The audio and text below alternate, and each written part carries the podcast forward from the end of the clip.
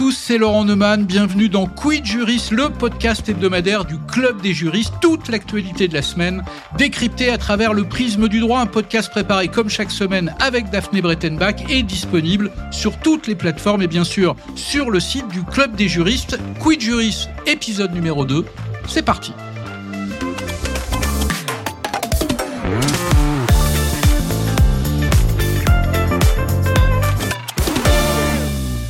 Et cette semaine, l'actualité, c'est évidemment ce procès inédit sous la Ve République d'un ministre de la Justice en exercice. Éric Dupont-Moretti est jugé devant la Cour de justice de la République pour prise illégale d'intérêt. Et une fois de plus, au-delà de tous les débats politiques qui a pu susciter ce, ce procès, il nous a paru utile de le décrypter sans passion, mais avec nuance, à travers le prisme du droit. Et pour répondre aux très nombreuses questions que pose ce procès, j'ai le plaisir d'accueillir aujourd'hui Maître Jean-Yves Leborgne. Bonjour. Bonjour. Vous êtes avocat au barreau de Paris, pénaliste éminent à la voix reconnaissable entre toutes, ancien vice-bâtonnier du barreau de Paris, ancien président de l'Association des avocats pénalistes de France. Avant de vous interroger, Jean-Yves Leborgne, un mot sur les faits. Le garde des Sceaux est renvoyé devant la Cour de justice donc pour prise illégale d'intérêt. Si je résume à gros traits, il est reproché au ministre de s'être servi de son statut de ministre de la Justice pour régler ses comptes avec quatre magistrats avec lesquels il avait eu maille à partir quand il était avocat.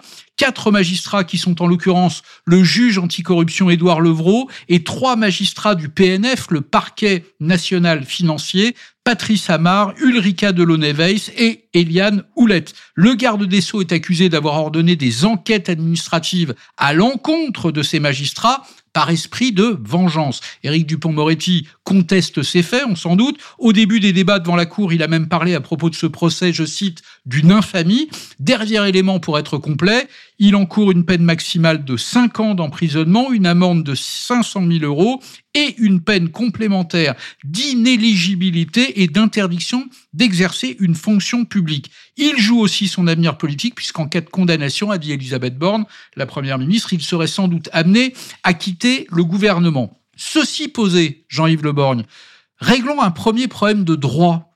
Est-il juridiquement acceptable, défendable, qu'Éric Dupont-Moretti n'ait pas démissionné avant l'ouverture du procès?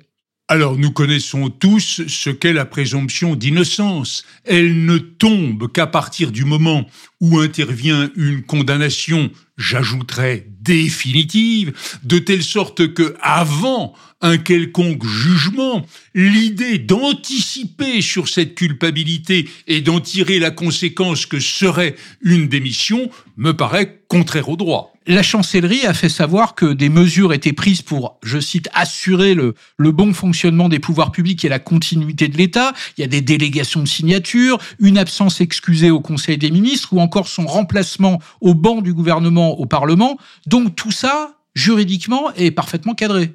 Bah, jusqu'à présent, et compte tenu de l'organisation dont vous rappeliez les éléments il y a un instant, je ne vois rien qui soit contraire au droit positif français. Dès sa mise en examen, Éric Dupont-Moretti, on l'a tous vu, on l'a tous lu dans la presse, a bénéficié du soutien du président euh, Emmanuel Macron. Mais juridiquement, c'est quand même risqué, c'est un peu compliqué pour des magistrats professionnels de juger leur propre ministre du tutelle, comme il est compliqué pour le procureur général près de la Cour de cassation Rémi Hayes de requérir contre le garde des Sceaux, même s'il est statutairement euh, indépendant. Bah, il est clair que nous sommes dans une situation particulièrement singulière. Rappelons néanmoins que même si le parquet est un corps hiérarchisé, ce que vous disiez concernant le procureur général s'applique donc en ce qui le concerne, en ce qui concerne les juges du fond, les juges du siège, ceux-là ne sont pas dans une hiérarchie, ils ont une totale indépendance de décision, de telle sorte que le garde des sceaux serait-il encore en fonction n'est qu'un supérieur hiérarchique très abstrait. Alors, on va rentrer dans un instant, évidemment, dans le cœur de l'affaire, mais encore une question. Euh, est-ce que c'est pas mauvais pour l'image de, de, de, la justice de voir le procureur général Rémi Hayes et même son prédécesseur François Molins affronter dans un prétoire euh, l'actuel garde des Sceaux? L'exposition publique de ce conflit euh, nuit quand même d'une certaine manière à l'image de la, de la justice auprès des citoyens, auprès des, des justiciables, non? Nous sommes dans l'attente permanente d'une harmonie extraordinaire et un peu providentielle. Mais la vie est faite de conflits et la justice elle-même est un conflit permanent, un combat, une opposition de thèse, une dialectique. Alors là, évidemment, la dialectique est un peu particulière puisqu'elle elle est entre l'institution judiciaire, sous une forme particulière, sans doute y reviendra-t-on, et le ministre de la Justice, mais c'est la vie habituelle de la justice. Alors, deuxième élément qu'il faut clarifier tout de suite avant d'aller plus loin, la qualification pénale de prise illégale d'intérêt, c'est quoi précisément ce délit? Alors, la qualification pénale de prise illégale d'intérêt, c'est quelque chose d'assez extraordinaire. Ce n'est pas ce que l'on appelle un conflit d'intérêt. Le, Qui, lui, n'est pas le conflit d'intérêt ne tombe pas sous le coup de la loi pénale. C'est l'idée que celui qui prend une décision, euh, ministre, haut fonctionnaire, euh, élu de la République, le fasse à la fois en fonction de ce que son devoir lui commande, alors dans le pire des cas, contrairement à son devoir, mais aussi avec un intérêt personnel. En l'espèce, l'intérêt personnel, c'est l'idée que le garde des Sceaux aurait voulu régler des comptes personnels de l'Edmond Moretti, avocat, avec les, les, magistrats en question. Mais là, je vous interromps tout de suite. La prise illégale d'intérêt, quand il s'agit d'une prise d'argent, bah, c'est facile à démontrer. Mais là, comment vous faites pour démontrer l'esprit de vengeance supposé euh, du garde des Sceaux ou de l'ancien avocat Éric Dupont-Moretti Alors là, peut-être un mot de ce qui a été une réforme, j'allais dire une réforme Dupont-Moretti, car c'est une réforme Dupont-Moretti de l'article 432-12 du Code pénal, celui qui réprime la prise illégale d'intérêt, et qui a transformé la notion d'intérêt quelconque dans laquelle était incluse l'idée d'un intérêt purement moral, purement affectif euh, et, et, qu'il a remplacé par l'expression un intérêt de nature à compromettre, pour faire court, son objectivité, en quelque sorte. Et d'ailleurs, cela correspond à un mot du procureur général à l'audience. Ce n'est pas l'acte qu'on lui reproche, c'est le fait que cet acte ait été accompli par lui. En d'autres termes, si le Premier ministre de l'époque, Jean Castex, qui, in fine, va se substituer au garde des Sceaux quand on aura perçu ces problèmes de difficultés euh, euh, que nous connaissons. Si c'était Jean Castex qui avait ouvert une enquête, personne n'aurait rien trouvé à dire, puisque la problématique n'est pas là. La problématique est que l'enquête ait été ouverte avec le dessein secret de poursuivre un intérêt personnel bah, que, Jean Castex n'aurait pas eu. Du coup, je vous pose la question qu'honnêtement euh, tout, tout, le monde se pose. Je vais évidemment pas vous demander de juger à la place de la Cour, mais au vu des éléments que vous venez très bien de décrire, est-ce que les éléments constitutifs d'une prise illégale d'intérêt vous paraissent en l'espèce constitués? Ah, Écoutez, je, je, je veux être extrêmement distant sur le terrain d'une affaire qui est en cours. Ce que je crains, c'est que la prise illégale d'intérêt soit extraordinairement facilement constituée si je vous regarde et que je lis dans vos yeux cet intérêt personnel, sentimental, affectif, de colère ou d'amour, peu importe, Ça y est, je suis qui, coupable. qui vous motive, je suis mais, coupable. Mais je suis juge, donc j'ai le droit de lire dans votre âme et de penser que vous avez accompagné votre geste officiel d'un arrière-fond peut-être à demi avouable. Donc vous êtes en train de me dire qu'au fond, l'important n'est pas le contenu du texte, mais l'interprétation par le juge bah, il y a nécessairement une interprétation. Vous le disiez à l'instant, lorsqu'il y a un intérêt matériel, si, si le maire de la commune, encore que pour les petites communes ce soit un peu particulier, mais on va peut-être pas rentrer dans les, dans les détails techniques, si le maire de la commune donne à son fils qui a une entreprise de travaux publics un marché, et que le marché est fait dans des conditions techniques irréprochables, pour un prix normal,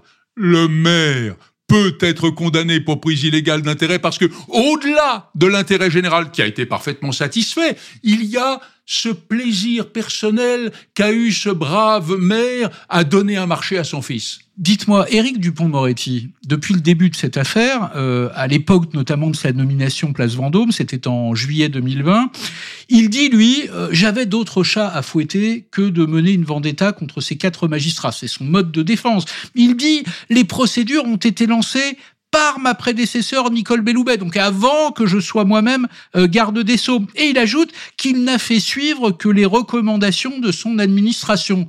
Je vous pose la question, je la pose à l'avocat. Est-ce que c'est une défense suffisante? Écoutez, si, si je défendais Dupont-Moretti, j'aurais indiscutablement approfondi cette voie et cette analyse. Maintenant, je ne peux pas, à titre personnel, avec la distance que nous avons nécessairement dans un dossier que qu'on n'a pas eu en main, je ne peux pas dire ce qu'il en est. Euh, il me paraît, si vous voulez, extraordinaire mais c'est possible que dans l'entourage du garde des Sceaux, tout le monde savait qu'il était avocat la veille, que personne n'ait eu l'idée de dire, mais monsieur le ministre, il pourrait peut-être être opportun que sur ce terrain-là, vous leviez le pied. Que vous vous déportiez, comme Mais bien dit. sûr, bien sûr. Alors, lui a-t-on dit, ne lui a-t-on pas dit, je n'en sais rien. Pourquoi ce, procès se passe devant la Cour de justice de la République? Parce qu'en réalité, c'est la seule habilité à juger les membres du gouvernement pour des faits commis euh, dans l'exercice de leurs fonctions. Mais euh, encore une fois, vous allez sans doute trouver ma, ma question un peu polémique. Est-ce qu'il n'y a pas quand même un paradoxe, au fond, à avoir un ministre jugé pour prise illégale d'intérêt par des gens qui, peu ou prou, sont eux aussi en situation de conflit d'intérêts. Mais bien sûr, vous pouvez très bien dire que les juges règlent leur compte avec un ministre qu'ils qui n'aimaient pas. Vous pouvez très bien dire que les politiques qui complètent la Cour, puisque ce sont des parlementaires, euh, vont agir et décider en fonction de la sympathie ou au contraire de l'antipathie politique ou personnelle. Et même les syndicats qui ont porté plainte. Mais bien entendu, de telle sorte que cela m'amène à une conclusion partielle, temporaire.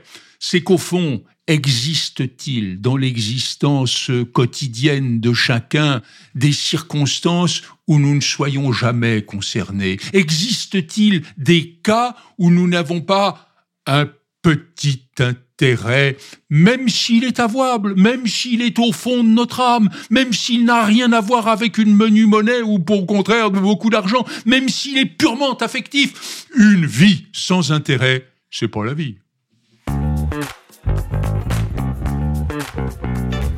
Quid Juris, Laurent Neumann. Jean-Yves Leborgne, j'aimerais beaucoup vous faire réagir aux propos de Pierre Egea. Il est professeur de droit public à l'université Toulouse-Capitole, avocat à la Cour. Daphné Brettenbach, qui m'aide chaque semaine à préparer ce, ce, ce podcast Quid Juris, lui a demandé pourquoi, selon lui, la Cour de justice de la République était aussi décriée et par quoi l'on pourrait la remplacer. Écoutez sa réponse. On reproche à la Cour de justice de la République euh, d'être euh, une juridiction spéciale. Certains préfèrent dire une, juridiction d'exception. Elle est très contestée parce que euh, l'opinion définitive ne supporte plus l'impunité des puissants et de 14 raisons. L'existence d'une juridiction spéciale apparaît comme un privilège. on lui reproche également de mélanger à la fois la responsabilité politique et la responsabilité pénale, tout simplement du coup, bah Daphné Brettenbach lui a demandé également si, avec ce procès du pont Moretti, la Cour ne jouait pas sa légitimité et peut-être même sa survie. Et vous allez voir que là encore, bah, sa réponse est pour le moins tranchée.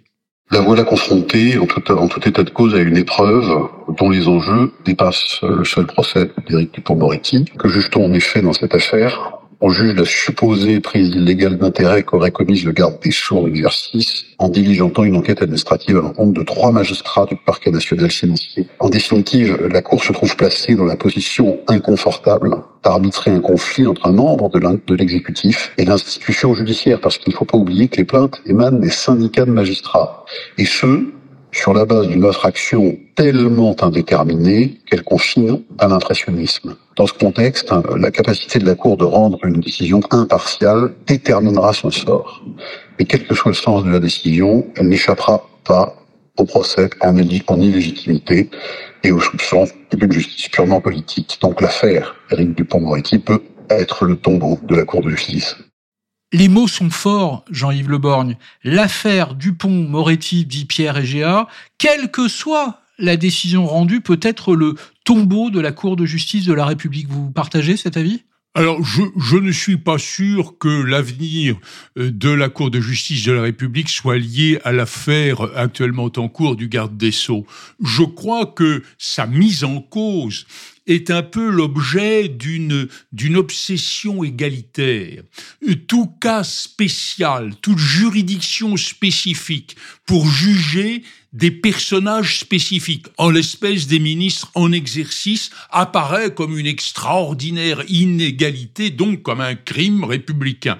Je ne suis pas sûr que cela soit tout à fait vrai. Euh, je rappellerai le, le mot, je le cite de mémoire, mais c'est à peu près ça, euh, du Conseil constitutionnel, disant il est légitime que le législateur traite différemment des situations différentes. On peut faire d'ailleurs, pardonnez-moi, un parallèle avec euh, l'immunité dont jouit le président de la République durant son, son mandat? Mais bien évidemment, et, et j'allais y venir. Pourquoi le président de la République jouit-il d'une immunité temporaire lié à, l'exercice de son mandat pour que précisément le chef de l'exécutif ne tombe pas sous le coup de la surveillance, de la domination du pouvoir judiciaire. Alors je sais bien qu'il n'y a pas de pouvoir judiciaire constitutionnellement, mais enfin, traditionnellement, la République, c'est le pouvoir judiciaire, le pouvoir exécutif et le pouvoir législatif. Et la séparation des pouvoirs. Et les, voilà, la séparation, l'équilibre. Donc il ne faut pas que l'un pas sous la tutelle de l'autre. Et c'est ça qui justifie qu'il y ait une spécificité pour juger les ministres. Sinon, bah, c'est l'histoire de France tous ces pouvoirs-là, surtout depuis la Révolution, mais même déjà un peu avant avec les parlements de l'Ancien Régime, se, se, se, se, concurrençaient, chacun voulait avoir le pas sur l'autre. Je crains que nous ne soyons encore un peu dans cette concurrence. Il y a de très nombreux juristes, pour autant des universitaires, des responsables politiques, qui ont plaidé pour la suppression de cette Cour de, justice de la République ou à minima pour une refonte de cette, de cette juridiction. François Hollande, Emmanuel Macron avaient tous deux euh, promis de, la supprimer. Ils ne l'ont pas fait.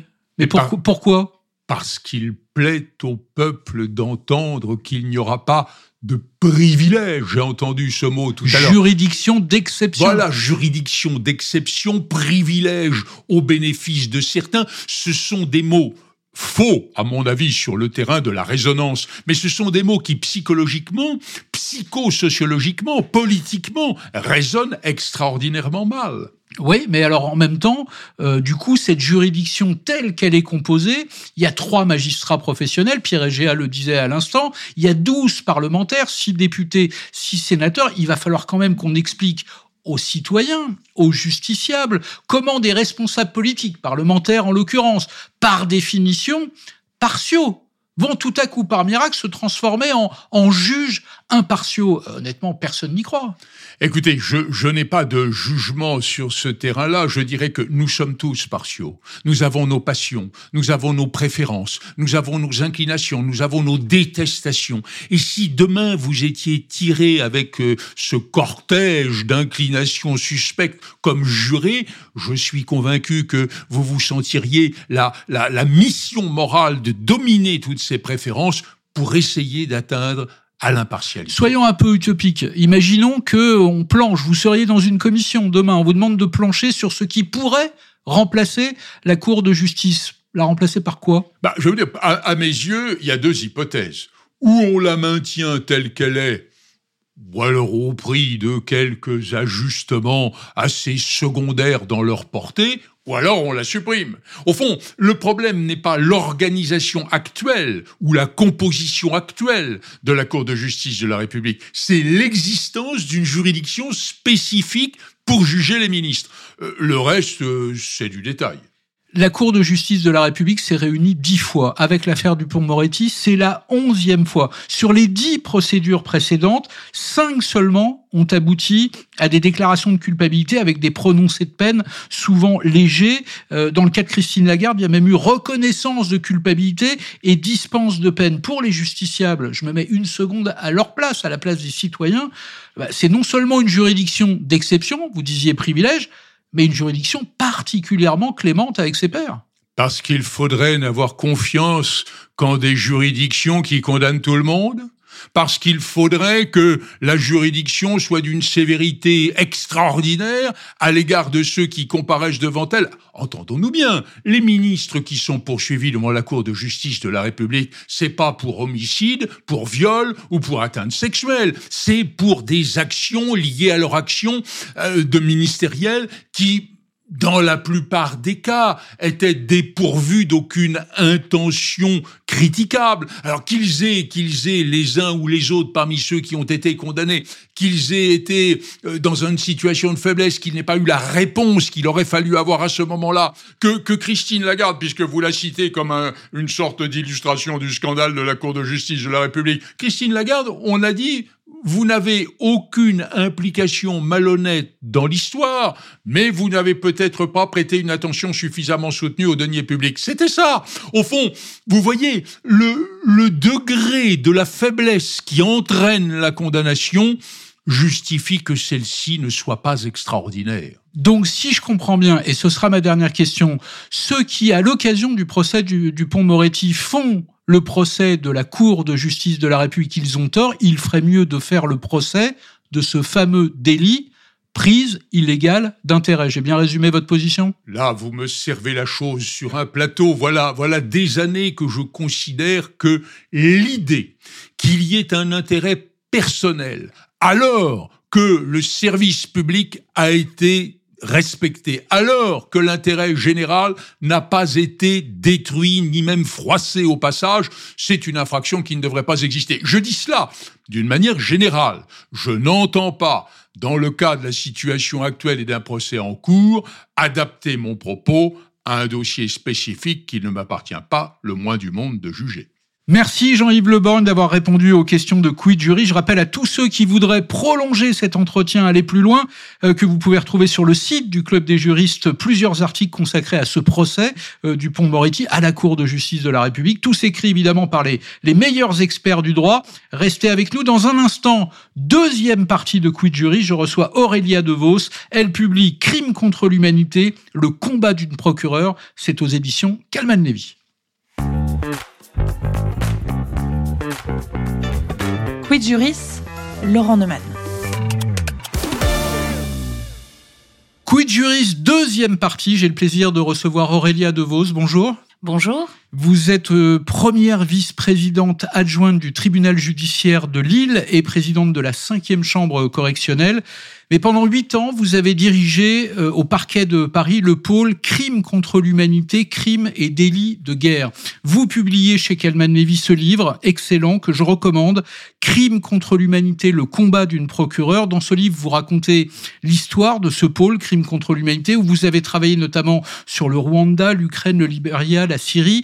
Vous racontez aussi votre quotidien de, de, magistrate où il faut se confronter à l'horreur des faits commis, où il faut jongler avec les subtilités du droit pénal international, où il faut se battre aussi parfois contre une forme de scepticisme. Aurélia Devaux, ce pôle du parquet de Paris a été mis en place au début des années 2010, alors que le nouveau code pénal a intégré les crimes contre l'humanité dès 1994 dans la foulée de la guerre euh, en ex-Yougoslavie et du génocide au Rwanda. Pourquoi autant de temps, près de 15 ans, pour créer un, un tel pôle au parquet? Alors vous savez, euh, c'est un chemin en réalité. Euh, vous avez évoqué effectivement le nouveau code pénal en 1994 qui intègre les crimes contre l'humanité dans notre ordonnancement juridique, mais il va falloir attendre l'adaptation du statut de Rome en 2010 pour intégrer les crimes de guerre. Au-delà de ça, euh, il va falloir attendre de constater que nous n'avons pas les moyens devant des juges d'instruction et des procureurs non spécialisés de traiter ces dossiers, notamment ceux relatifs au génocide des Tutsis au Rwanda, pour prendre la mesure de la nécessité d'un pôle. Et ça n'était pas une évidence parce que nous avions, euh, dans les années 90, une vingtaine de dossiers uniquement euh, consacrés au génocide des Tutsis au Rwanda. Donc, justifier la création d'un pôle spécialisé pour 20 dossiers, il a fallu de nombreuses années pour convaincre que c'était absolument nécessaire. C'est le fameux scepticisme aussi dont, dont, dont, je parlais. On a parfois le sentiment que, que ces crimes sont loin de chez nous, euh, que nous ne sommes pas euh, directement euh, concernés, ça se passe loin. Et en même temps, dans chacun de ces dossiers, on le voit par exemple aujourd'hui encore au, au Proche-Orient, il y a des victimes françaises, il y a des binationaux qui sont concernés, il y a des entreprises françaises qui peuvent être impliquées. Donc en fait, tout ce qui se passe loin nous concerne directement.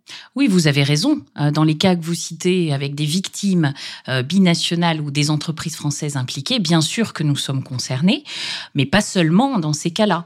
Euh, il peut y avoir aussi des Français qui se rendent coupables euh, de ces crimes bien loin. Y compris sur des théâtres y, étrangers. Y compris sur des théâtres étrangers. Et là, bien sûr, nous sommes concernés.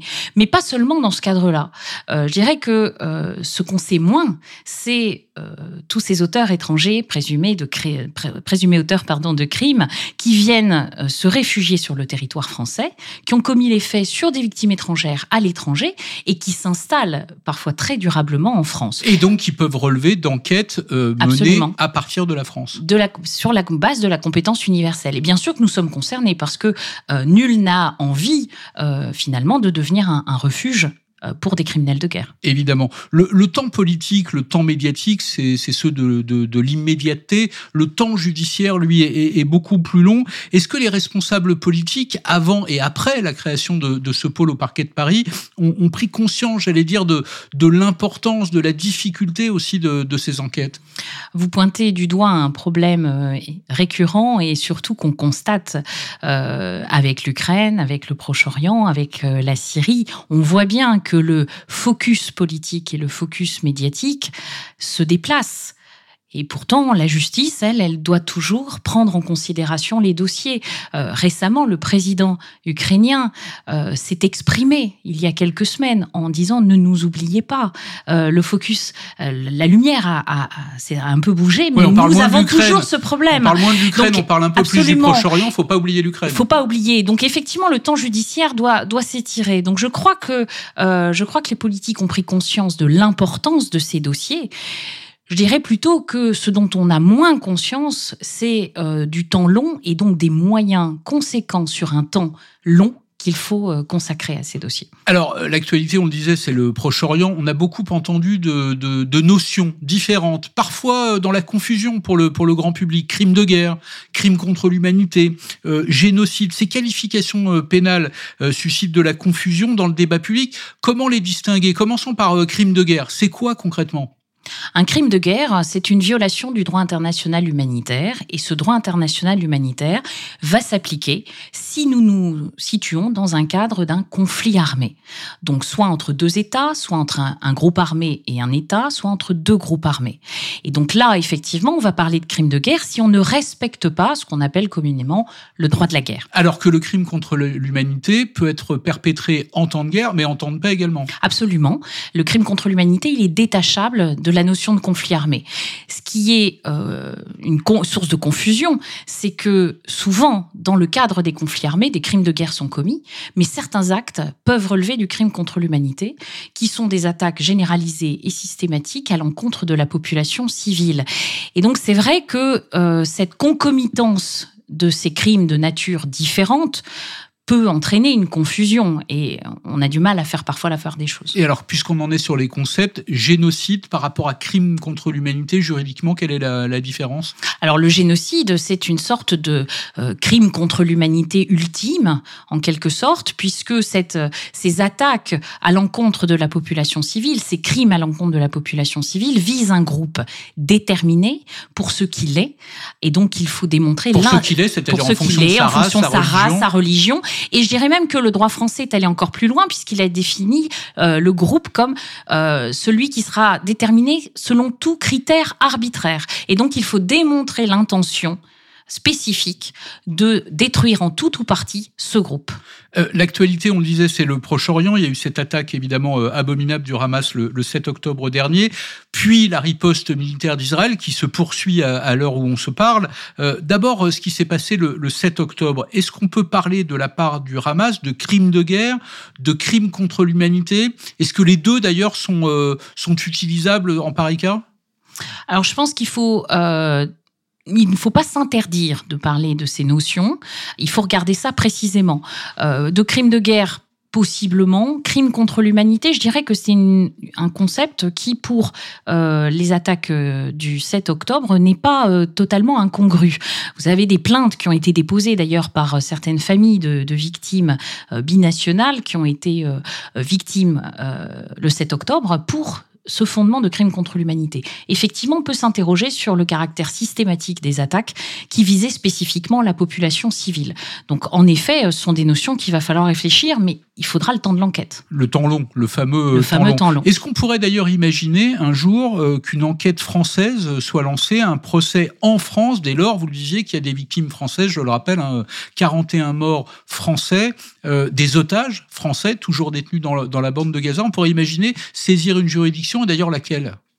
Alors à ce stade, il y a des enquêtes qui sont ouvertes, hein, qui sont ouvertes euh, par le pôle crime contre l'humanité, euh, enfin le parquet national antiterroriste, hein, qui a reçu des plaintes, qui a pour l'instant ouvert euh, les enquêtes sur le fondement d'actes de terrorisme, mais qui sont des enquêtes miroirs. Ces enquêtes miroirs, ça signifie qu'elles n'ont pas forcément une vocation à poursuivre en France, mais à tout le moins être dans la coopération la plus étroite pour avoir le maximum d'informations pour informer les victimes de la avancer des enquêtes sur le terrain. Il n'est pas inenvisageable que suite aux plaintes de certaines familles pour crimes contre l'humanité, le pôle crime contre l'humanité soit également de la partie sur ces enquêtes. Et il n'est pas non plus inenvisageable qu'à l'avenir, certains responsables viennent sur le territoire français et puissent être poursuivis. Le débat politique a beaucoup parlé, euh, a beaucoup porté, pardon, sur euh, la riposte d'Israël. Est-ce que cette riposte euh, militaire, dont l'objectif est d'éradiquer le, le, Hamas, est-ce que le fait de tuer des civils nécessairement dans les bombardements ou même dans l'intervention terrestre de l'armée israélienne, est-ce que c'est assimilable, comme le disent certains, à des crimes de guerre? Le crime de guerre, vous savez, c'est une, euh, c'est une notion qui s'étudie au cas par cas. Hein, on n'est pas dans un caractère généralisé systématique Donc comme les pour les crimes contre l'humanité. vous dites. Les faits que l'on documente à la télévision, mhm. euh, les, médias, les journalistes en général, ne suffisent pas à déterminer cela. Il faut une enquête. Non, ils ne suffisent pas parce qu'il faut une enquête sur chacun euh, des actes, chacune des actions militaires. Vise-t-elle un objectif militaire? Est-elle proportionnée? Y a-t-il eu un principe de précaution respecté? Et les civils tués sont-elles des victimes euh, Sont-ils des victimes collatérales? Ou alors, effectivement, tous ces principes n'ont pas été respectés et là, les civils ont été visés et nous sommes dans le crime de guerre. J'aimerais finir sur une question euh, un peu plus euh, personnelle. on le sent tout au long de votre livre, lorsqu'on travaille sur sur de tels dossiers, on n'en sort évidemment pas indemne moralement, psychologiquement, une expérience indélébile, j'imagine. Comment fait-on concrètement pour, euh, pour supporter d'être confronté à de telles horreurs? Alors moi, j'ai toujours cru euh, à l'importance de l'équipe, euh, au dialogue et à l'équipe. Donc ce qu'on a essayé de mettre en place au pôle, c'est effectivement une équipe. On s'est beaucoup parlé, on a beaucoup euh, échangé, beaucoup échangé aussi avec les enquêteurs. on met en place aussi des procédés pour essayer de discuter de la manière de recevoir cette parole. On a reçu, et je l'évoque dans le livre, des psychologues, des psychiatres, d'associations spécialisées pour parler de la parole des victimes, comment la recevoir, mais aussi comment nous euh, passer au-delà, magistrats, enquêteurs. Bien sûr que ça laisse des traces et, nous sommes humains. C'est aussi ce que j'ai voulu dire dans le livre, euh, qu'on soit euh, face aux crimes contre l'humanité ou, face aux crimes de droit commun. Ce livre, c'est donc aussi une façon de, transmettre le flambeau et de, et de ne pas oublier. Merci Aurélia DeVos d'être venue nous voir dans Quid Jury. Je rappelle le titre de votre livre que je vous incite absolument à lire, Crimes contre l'humanité, le combat d'une procureure. C'est aux éditions Calman Levy. J'en profite aussi pour vous rappeler que ce podcast Quid Juris est disponible sur toutes les plateformes et bien sûr sur le site du Club des juristes. Moi, je vous dis à la semaine prochaine, même lieu, même heure pour le troisième numéro de Quid Juris pour décrypter ensemble toute l'actualité à travers le prisme du droit avec l'expertise des meilleurs spécialistes du droit. Bonne semaine à tous.